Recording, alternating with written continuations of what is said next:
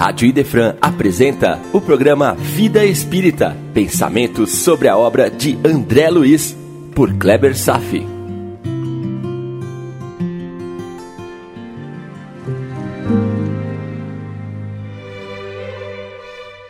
Nosso Lar, capítulo 40.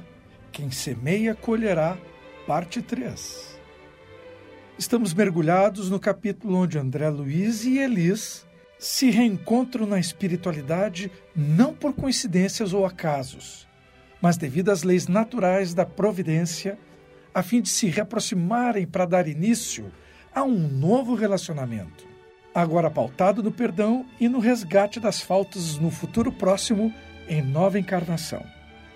Como base, começamos a estudar sobre as causas das nossas aflições, sejam elas produzidas na vida presente, que é a maioria das vezes, ou em vidas passadas, que poderão ser expiações ou provas.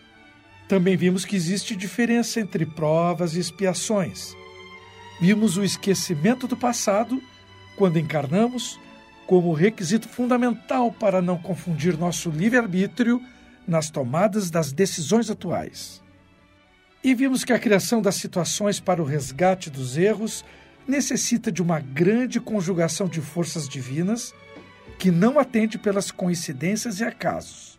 São orquestrações poderosas modeladas pelo alto e que nem conseguimos imaginar, mas que são obedientes às leis naturais. E veremos nos próximos encontros a importância da resignação sobre o profundo significado da fé, sobre saber sofrer bem, sobre a importância do remédio amargo sobre o profundo significado do sentimento de felicidade. E vamos continuar estudando o Evangelho segundo o Espiritismo, o seu capítulo 5, Bem-aventurados os aflitos. Item 12. Motivos de resignação. Pelas palavras Bem-aventurados os aflitos, pois eles serão consolados, Jesus refere-se à recompensa que terão aqueles que sofrem com resignação, pois compreendem que o grande sofrimento atual está ligado aos erros que cometeram em outras vidas. Sendo assim, sofrer de forma resignada é sempre o início da cura. Olha bem aqui a sutileza, meu irmão. Se estamos sofrendo, se está doída a vida, é porque criamos uma doença para nós mesmos. A resignação em aceitar a dor e o sofrimento é o início da cura. Essas palavras podem ainda ser entendidas da seguinte maneira: devemos nos considerar gratos por sofrer, pois as dores terrenas de hoje significam o resgate dos nossos erros cometidos em existências anteriores. O sofrimento é sempre uma oportunidade abençoada para a correção dos erros, e que as dores suportadas pacientemente na terra poupam séculos de sofrimentos na vida futura. Eis porque é feliz aquele que salda dignamente seus débitos com a justiça de Deus, que permite quitá-las do presente e assim assegurar a tranquilidade para o futuro. O homem que sofre se assemelha ao que deve uma imensa quantia e seu credor lhe diz, abre aspas, se você me pagar hoje mesmo a centésima parte do que me deve, vou lhe dar a quitação de toda a dívida e você estará livre. Caso contrário, vou cobrar até que você me pague até o último centavo o devedor não estaria mais feliz de suportar todo tipo de privação para se libertar de uma dívida, pagando apenas a centésima parte dela? Claro que sim. Em vez de lamentar-se do seu credor, não lhe agradeceria? Então, este é o sentido das palavras. Bem-aventurados os aflitos, pois eles serão consolados. Eles são gratos porque estão pagando suas dívidas. E são bem-aventurados porque o fazem na vida presente e de boa vontade, pois depois da quitação estarão livres, mesmo quitando uma centésima parte da sua dívida. Porém, ao se quitarem inteiramente do débito de um lado, se se endividarem de outro, aumentarão o tempo necessário para serem livres. Pense bem nisso. Ora, cada nova falta aumenta a dívida, e não há uma só falta que seja que não traga consigo a necessidade inevitável de reparação. Se não for hoje, vai ser amanhã. Se não for nessa vida, será na outra vida. Então, fica claro que a ausência de submissão à vontade de Deus está entre as primeiras faltas que o homem pode cometer. E submeter-se é quitar suas faltas com resignação, sem queixas, o que representaria o pagamento de um centésimo de sua dívida. Então, quando não se aceita as aflições com resignação, como algo que de fato merece, e ainda acusa Deus de ser injusto, contrai novas dívidas que o fará perder os benefícios que as lições do sofrimento poderia lhe trazer. Os benefícios, a quitação de um centésimo da sua dívida, os benefícios, porque reclamamos da dor e do sofrimento e da injustiça de Deus. E quem procede assim terá que recomeçar, como aquele que paga ao seu credor algumas parcelas e, ao mesmo tempo, contrai com ele novos empréstimos. Com a sua entrada no mundo dos espíritos, o homem é semelhante ao trabalhador que se apresenta para o dia do pagamento. A uns, o empregador dirá, abre aspas, aqui está a recompensa pela sua jornada de trabalho. A outros, os felizes da terra, aqueles que terão vivido no ócio, que puseram a sua felicidade na satisfação do amor próprio e nas alegrias mundanas imediatas, ele dirá: Para você, nada será pago, pois já recebeu na terra o seu salário. Vá e recomece a sua tarefa. Item 13. Portanto, o homem pode amenizar ou agravar a amargura de suas provas pela maneira de encarar a vida terrena. Ele sofrerá mais se acreditar numa duração mais longa para o seu sofrimento. Ora, se aquele que se coloca do ponto de vista da vida espiritual, que abrange a visão de sua vida corpórea como apenas um ponto em relação à vida eterna, compreendendo a brevidade da vida terrena, dirá para si: esse momento penoso passará bem depressa.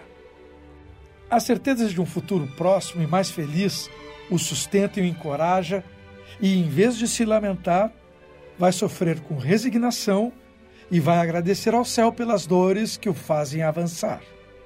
Para aquele que, ao contrário, valoriza apenas a vida material, esta lhe parece interminável e as dores pesam sobre ele com todo o seu peso. Encarar a vida terrena levando em conta o aspecto espiritual ajuda a diminuir a importância das coisas nesse mundo. Faz com que o homem modere seus desejos, se contente com a sua posição, sem invejar os outros, sinta que suas decepções, reveses e desilusões passam. Ele adquire assim uma calma e uma resignação muito úteis à saúde do corpo e da alma, enquanto que com inveja, o ciúme e a ambição, ele se tortura voluntariamente, aumentando ainda mais as misérias e as angústias de sua curta existência. Vamos abrir dentro dos estudos um quadro de informações que nos são apresentados diretamente por espíritos superiores sob a supervisão do espírito de verdade. Não preciso nem dizer sobre a absoluta relevância em prestar atenção merecida e buscar assimilar todos os ensinamentos dos textos. São as instruções dos Espíritos sobre o capítulo 5 do Evangelho segundo o Espiritismo. Então vamos lá. Item 18. O bem e o mal sofrer. Espírito Lacordaire, em Havre, 1863. Quando Cristo disse: Bem-aventurados os aflitos, pois é deles o reino dos céus. Não se referia a todas as pessoas que sofrem, pois todos os que estão na terra sofrem, quer estejam na riqueza ou na mais extrema miséria. Jesus queria dizer que todos os que sofrem de maneira resignada serão compensados na vida futura. E assim começamos esse estudo. Veja bem, meu irmão. Todos os seres humanos encarnados sofrem. Pelo simples fato de estar encarnados na Terra, são sofredores. Aqui é um planeta de provas e expiações, não de felicidade. Então, todos nós somos aflitos. Mas Jesus está se referindo a todos nós? Não. Ele está sendo bem específico. Ele está se referindo aos que aceitam seu quinhão de dor sem reclamar. Os corajosos e resignados, uma fatia bem pequena do total. Esses são os aflitos bem-aventurados. E segue. Mas, infelizmente, poucos sofrem bem. Poucos compreendem que são as provas bem suportadas as únicas que podem conduzir o homem ao reino de Deus. O desânimo é uma falta, ouça isso. O desânimo é uma falta. Deus nos recusa consolações quando nos falta coragem. O que mais chama atenção nessa afirmativa é sobre o desânimo, sentimento tão comum e frequente entre nós. O desânimo é uma falta. Precisamos aprender esse ponto de vista rapidamente. Há permissão para nos sentirmos desanimados, desde que aceitemos que isso vai nos prejudicar com certeza. Pré-requisito para o crescimento espiritual, a coragem toma o sentido contrário do desânimo. O contrário não é covardia. O seu contrário é o desânimo.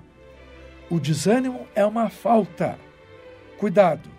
É preciso coragem para vencer o desânimo. E segue o texto. Abre aspas. A prece é um sustentáculo para a alma, mas ela por si só não é suficiente. Está ouvindo, meu irmão?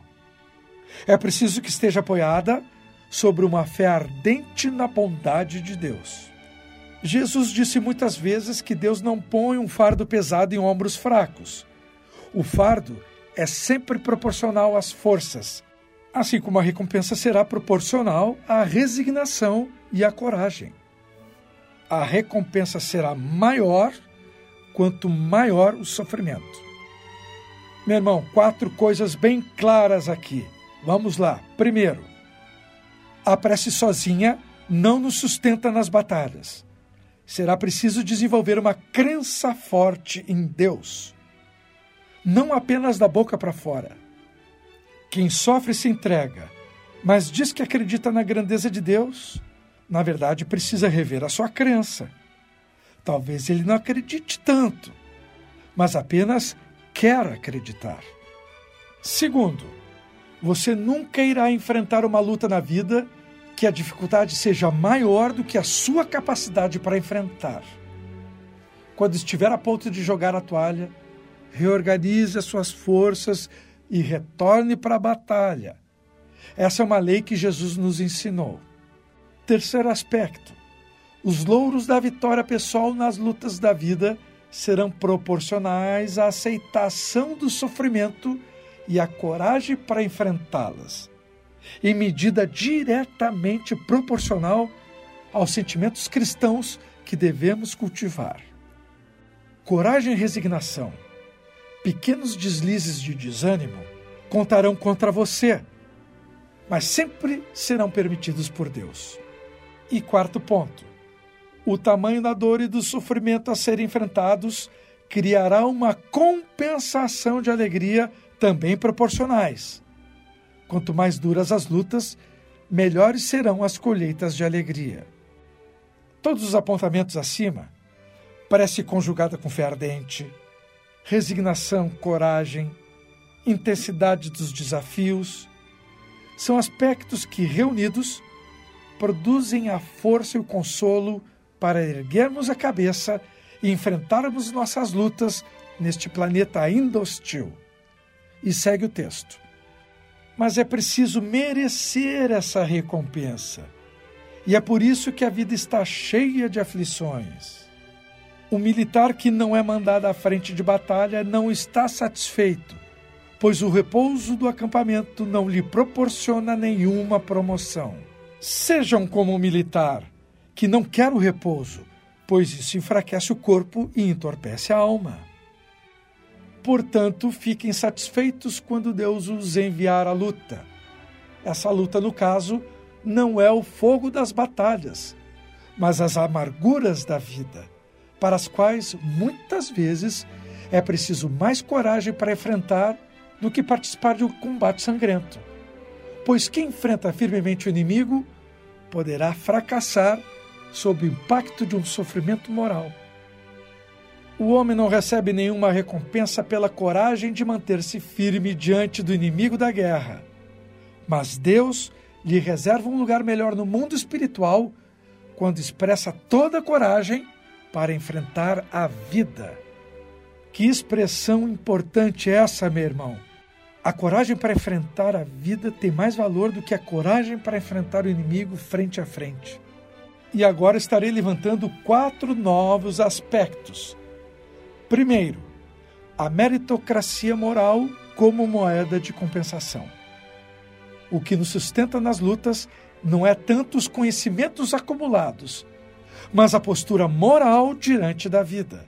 No caso, a postura da coragem e da resignação para enfrentar as batalhas. Segundo, o paradoxal desejo de enfrentar as batalhas como um meio mais adequado de se libertar das próprias mazelas. Querer as lutas não é o mesmo que buscá-las, mas aceitá-las de bom grado quando surgem. É estar disponível integralmente e não fugir. Isso toma aparenta de masoquismo, buscar e querer a dor.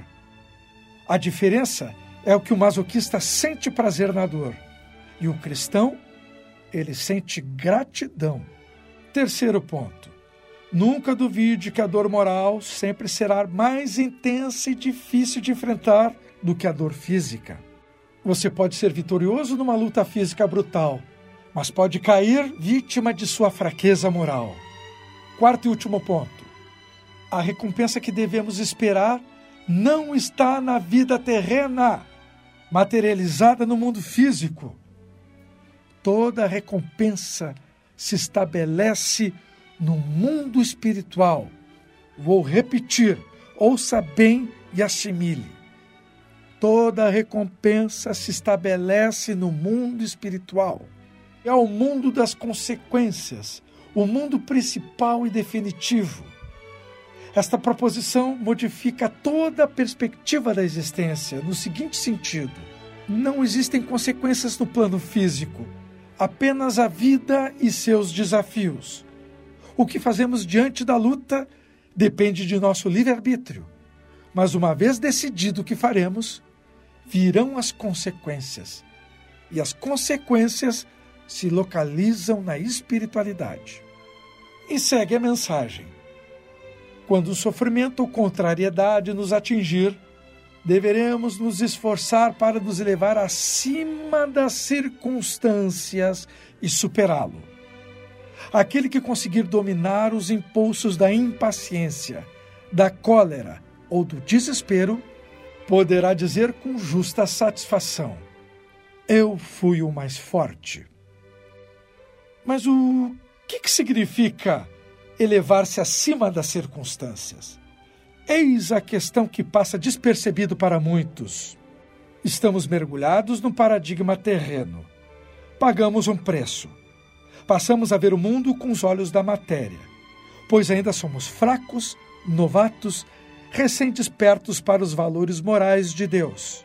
Dentro do paradigma deste mundo, os horizontes se limitam ao concreto. A matéria é o limite do que acreditamos ser a vida. Toda construção científica está baseada no concreto, no que pode ser provado e experimentado. Nossa sociedade acredita e vive assim. Senão, todos seriam espíritas, ou pelo menos espiritualistas. Estar acima das circunstâncias é ampliar a visão além dos limites do túmulo. Não é viver em função dos limites da matéria, mas viver a era do espírito. As religiões tentam nos ensinar essas ideias, mas não conseguem, justamente porque não conseguem explicar com clareza um mundo espiritual. O Espiritismo nos dá uma vantagem por descrever um mundo espiritual, mas ainda, além da descrição, nos convida a compartilhar com todos os seres amigos e familiares que se encontram do outro lado do muro físico. Estar acima das circunstâncias é estar na terra, mas vivendo como espírito, com a moral cristã em plena comunhão com o mundo espiritual. Estar acima das circunstâncias é angariar patrimônio imperecível, é dar valor ao eterno, é buscar a moral transcendente, é saber dos limites da vida física e da própria eternidade da existência.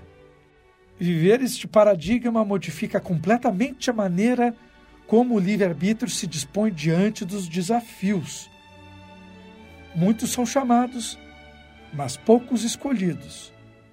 O escolhido é estar acima das circunstâncias. Da mesma forma que, estando acima das circunstâncias, criamos condição natural e desejável de caminharmos pela estrada reta, larga até Deus. Olhar além do túmulo nos traz a força e a coragem para enfrentarmos os desafios. Nos dá toda a resignação de aceitarmos as provas mais rudes. Estar acima das circunstâncias desperta a fé mais ardente que um cristão pode pleitear. E segue a última parte. Bem-aventurados os aflitos pode ser traduzido assim: Felizes aqueles que têm a oportunidade de provar a sua fé, a sua firmeza e determinação, a sua perseverança e submissão à vontade de Deus. Eles terão na pátria espiritual, ou seja, o reino das consequências, cem vezes mais alegrias que lhes falta na terra, e depois do trabalho virá o repouso. E agora aqui eu vou fazer um resumo do que estamos estudando neste capítulo 40. 1. Um, André Luiz e Elisa se reencontram na espiritualidade. Eles deverão resgatar seus conflitos que eles mesmos produziram para si. Então, iniciamos o estudo sobre a causa das aflições. 2. Vimos que existem duas causas para as aflições: aquelas mais frequentes que criamos a partir dos erros do dia a dia na presente existência. E aquelas pontuais que são provas e expiações, que criamos por erros de outras vidas. 3. Espírito de um certo grau de elevação pode decidir que tipo de provação quer experimentar na sua próxima encarnação. A maioria de nós aqui na Terra, planeta de provas e expiações, ainda tem suas experiências impostas. 4. Vimos que para organizar todas as circunstâncias para que se concretizem as oportunidades expiatórias ou de provações, são dirigidas por inteligências superiores, obedecendo todas as leis naturais, fazendo desaparecer o sentido da coincidência.